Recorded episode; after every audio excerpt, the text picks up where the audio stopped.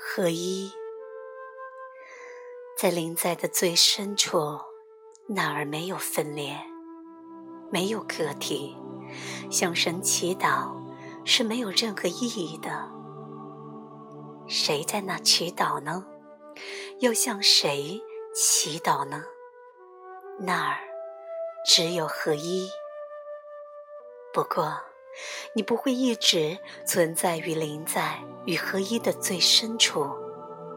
当你以个体的形式在时间的世界里运作时，你就会有机会去经历你的自我和神。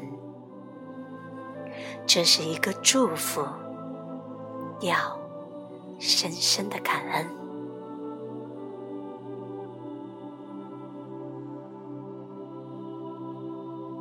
真正的祈祷，活在当下，就是一种真正的祈祷状态。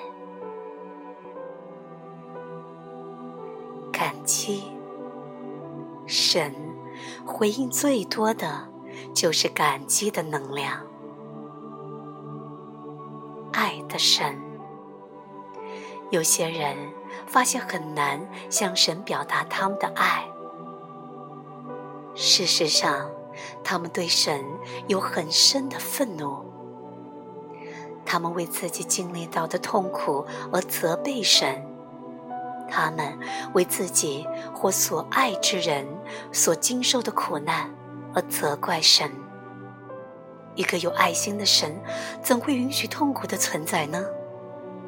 所以，他们背离神，关闭自己心灵中。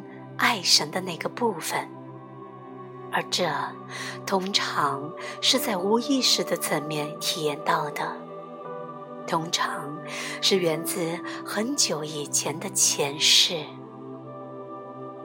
向神关闭，就是向当下时刻关闭，因为当下时刻就是神的显现。那些向神关闭的人，也将更深的带入分裂的幻象中，并且更加陷入黑暗的核心。他们和神的关系已经严重受损，非常需要疗愈。来自过去的伤痛和感受，必须被带到觉知中。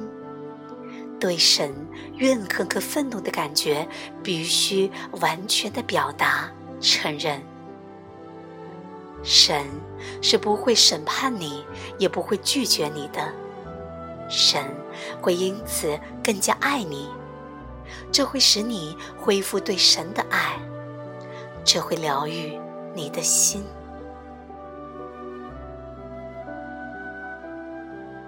与宇宙交汇。祈祷、静心、诵经、唱歌、跳舞、击鼓等等，它都是可以将你从受限的头脑世界里解放出来的好方法。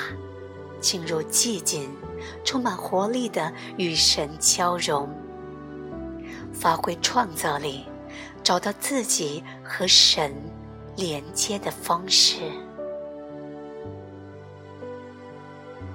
诱惑，小我有无尽的手段诱惑你离开当下时刻。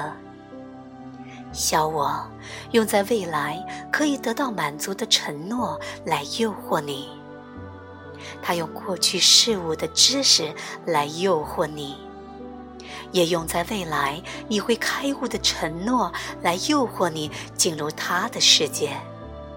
神怎么和他竞争呢？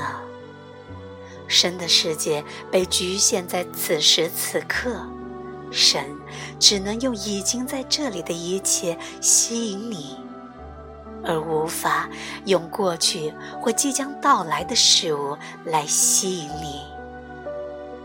那么，谁会选择当下时刻？谁能经得起小我的诱惑？